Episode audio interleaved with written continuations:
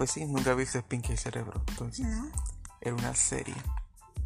Una serie de dos ratones. El más chiquito se llamaba Cerebro. Y el más alto. Bueno, el más grandecito se llamaba Pinky. Eh, los dos eran inteligentes, pero uno era más. A uno se le notaba más. Nunca lo viste, eran unas ratas de laboratorio.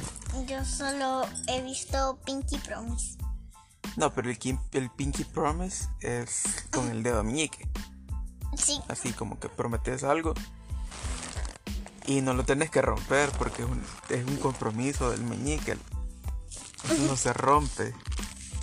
Pero en esa serie, el ratón pequeño era como el más amargado, igual que vos. seguramente. Pero el, el otro ratón era como Más. más, más, ajá, exacto, era más feliz, era más loco, era eh, más expresivo. El ratón pequeño, el ratón pequeño, el más amargado, que se parece a mí, era como el que siempre, el que siempre andaba buscando cómo conquistar el mundo. Pero todos los planes que él hacía nunca funcionaban. ¿Por qué nunca funcionó? porque siempre él esperaba más, hacer más y conquistar más. ¿Y qué crees que hacía Pinky? ¿Qué? ¿Haces por acá? ¿Qué crees que hacía Pinky? ¿Qué? Era más feliz porque hacía las cosas que su corazón dictaba y no lo hacía por buscar mayor cosa. ¿A qué, ¿A qué voy con todo esto? ¿Qué crees que voy con todo esto?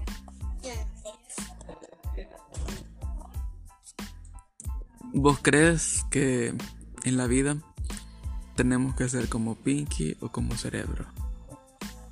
Como los dos. ¿Por qué? Porque obviamente no solo vamos a ser felices. Si te pegan, vas a estarte riendo. No, tenés razón. En la vida tenemos que ser tanto como Cerebro Y tanto como Pinky. y como Pinky. Porque Pinkie hay, mo- hay momentos en la vida Pie. que no puedes ser Pinkie siempre feliz. Exacto. Sí, cuando tu novio te deja tampoco. Ajá, ajá, no te puedes poner a reír, ¿verdad? Cuando te pasa algo así. Sí, al menos que quisieras terminar con él. Ajá, eh, un buen punto a tratar. Pero entonces, Dios. ¿en qué situaciones podemos ser como Pinky y en qué situaciones podemos ser como Cerebro?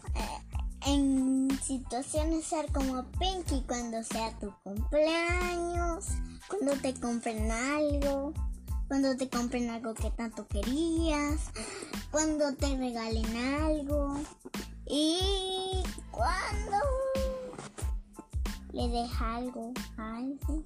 ¿Y cuándo podemos ser como Cerebro? Amargado cuando nuestro papá nos pegue. Amargado. O nos regañe. Ujú, Amargado. ¿Por qué? amargado cuando ¿cómo es que se llama? ¿Cómo decirte que te Cuando no nos sentimos a gusto que- con algo. Ajá, ajá, cuando no nos sentimos a gusto o cuando algo nos, mm, alguien nos quita las cosas o si no te quieren dar de No- lo que están comiendo o de lo que están teniendo. Pero tampoco es justo sentirnos amargados por todo, ¿verdad? Sí. Entonces tenemos que tener actitudes un poco de los dos. Sí. Como.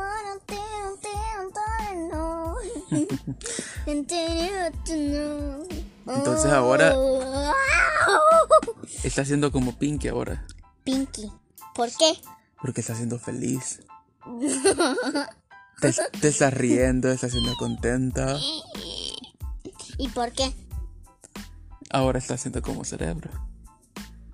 ¿Ves cómo puede, cómo puede variar? Estoy enojada porque no me diste mi dibujo de regalo de cumpleaños. No, pero sí, ahí está. Rascacielos. ¿A dónde está? Está en mi mente todavía porque todavía no lo he hecho. ¿Ves? Esa es la actitud. Esa es la actitud del cerebro. De cerebro. ¿Y vos como que? Yo soy Pinky. En este momento soy Pinky. Pero vos cuando le estabas diciendo cosas a mi mamá. A mi mamá. A tu mamá. Ah, porque ella no te quiso dar un regalo. Ya me lo dio. Te dio un abrazo. ¿Y qué te dio? Ya lo dio. Imaginémonos tener la mentalidad de una niña de 8 años y, y creer en todas esas cosas y tener la capacidad de, de reflexionar sobre cosas tan simples que pueden ser cosas tan complejas. Imaginemos esa capacidad que tenemos todos de, de captar las cosas y transformarlas y hacer un énfasis y a pesar de todas las cosas que nos pasen, hagamos reflexión sobre ellas. Em, la vida es todo esto, ese cúmulo de procesos, ese cúmulo de aspectos, ese cúmulo de sentimientos en los cuales nos podemos sentir felices, nos podemos sentir enojados, amargados, frustrados, eufóricos. Nos podemos sentir de cualquier forma y no está mal. Nos podemos sentir de múltiples maneras hacia nosotros mismos o hacia las demás personas. Y no está mal porque es nuestra forma de expresar los sentimientos para no guardarlos.